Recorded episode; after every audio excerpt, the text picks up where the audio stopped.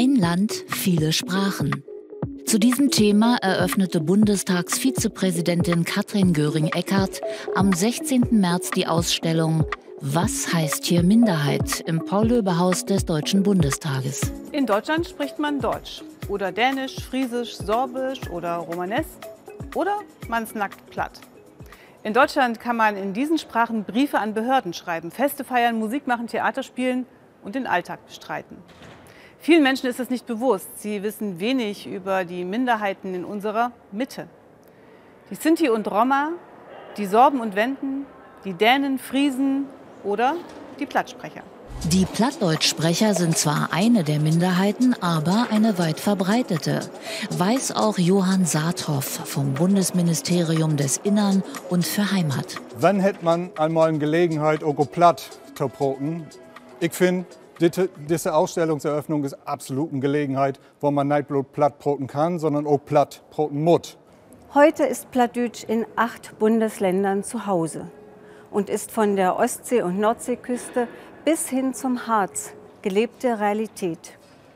Was zum Beispiel niederdeutsche Straßennamen wie Kat- und Musweg, denen Sie auch in der Ausstellung begegnen, widerspiegeln. Plattdeutsch im Theater und in der Kirche, im Poetry Slam und in Podcasts gehören genauso zur sprachlichen Wirklichkeit wie der große Bereich Platt in der Pflege. Die Ausstellung wirft viele Fragen auf. Welche Geschichte und Geschichten, Sprachen und Lebenswirklichkeiten verbergen sich tatsächlich hinter dem Begriff Minderheit? Was wünschen sich Angehörige der Gruppen für ihre Zukunft? Und inwiefern kann man Deutsche oder Deutscher, aber gleichzeitig auch Dänen, Sinto, Romni, Sorbe oder Friesin sein? Und nicht zuletzt, welche Bedeutung haben diese Minderheiten für unsere Gesellschaft? Und was kann die Mehrheitsbevölkerung von ihnen lernen? Ein Gedichtband mit Weimarer Klassikern, die ins Romanes übersetzt wurden. Sorbische Tracht neu interpretiert. Fünf Inseln haben die Ausstellungsmacher entwickelt, jede mit eigener Sprache und Form.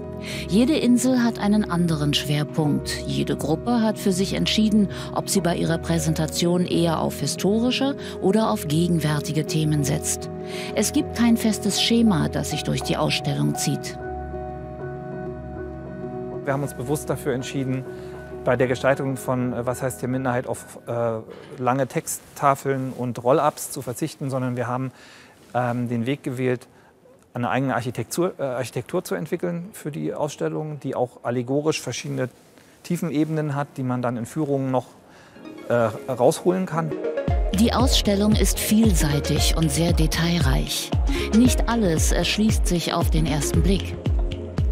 Das ist auch ein ein Merkmal von Minderheitenkultur, wenn man aus einer Mehrheitsperspektive draufschaut, dass man häufig Dinge übersieht oder auch nicht versteht. Ähm, und das haben, wollten wir aufnehmen, das Moment. Zu den einzelnen Inseln gehören Audiostationen mit Sprachbeispielen, Beiträgen und Musik in den jeweiligen Regional- und Minderheitensprachen. Auf Monitoren werden die Bereiche Sprache, Geschichte, Begegnung und Heute beleuchtet. Das ist nicht nur interessant, sondern auch lehrreich. Wir erfahren, dass im Spreewald und in der Lausitz vor kurzem Sapust gefeiert wurde, die sorbisch-wendische Fastnacht. Oder dass unsere Friesen regelmäßig Europameister im Boseln sind, eine besondere Wurfsportart. Unser Land ist und war immer vielfältig. Deutschland ist unsere gemeinsame Heimat. Die Traditionen und die Sprachen, die hier beheimatet sind, sollen auch weiter gelebt werden. Deshalb werden wir sie weiter schützen. Machen Sie das. Downdight lehren, sagt man ja, wenn man nicht richtig kann. Aber haben Sie den Maut auch plattdeutsch zu broten. Und ähm, als man alles sagt, brot doch platt auf Skati dat, ist letzten Endes dem Motto, der Verdacht auch die Ausstellung mit begleiten soll. Die Ausstellung erlaubt einen Einblick in Leben, Kultur und Sprache der Gruppen, denn alles gehört zusammen. Zugleich ist sie eine Premiere. Zum ersten Mal präsentieren sich die dänische Minderheit, die deutschen Sinti und Roma, das sorbische Volk, die friesische Volksgruppe sowie die Sprechergruppe Niederdeutsch auf Platt Niederdütsch gemeinsam. Unsere Sprachenvielfalt ist ein Reichtum. Zum Glück sehen das immer mehr Menschen so. Viele Regionen sind zunehmend stolz auf die lokalen Minderheiten.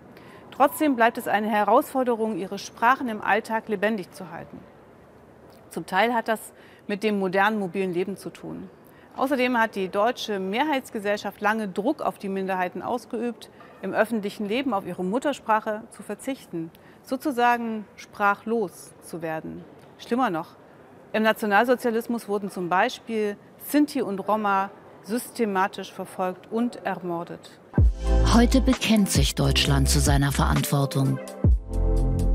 Nationale Minderheiten sind selbstverständlicher Teil unserer vielfältigen Gesellschaft. Und das schrieben wir nicht so in den Koalitionsvertrag, das meinen wir auch so und da wollen wir auch so politisch leben. Die Wanderausstellung schafft Interesse, fördert Respekt und zeigt, dass kulturelle Vielfalt immer eine Bereicherung ist. Was heißt hier Minderheit soll bis 2027 in allen 16 Bundesländern präsentiert werden. Im Paul-Löbe-Haus kann die Ausstellung noch bis zum 8. April 2022 besucht werden.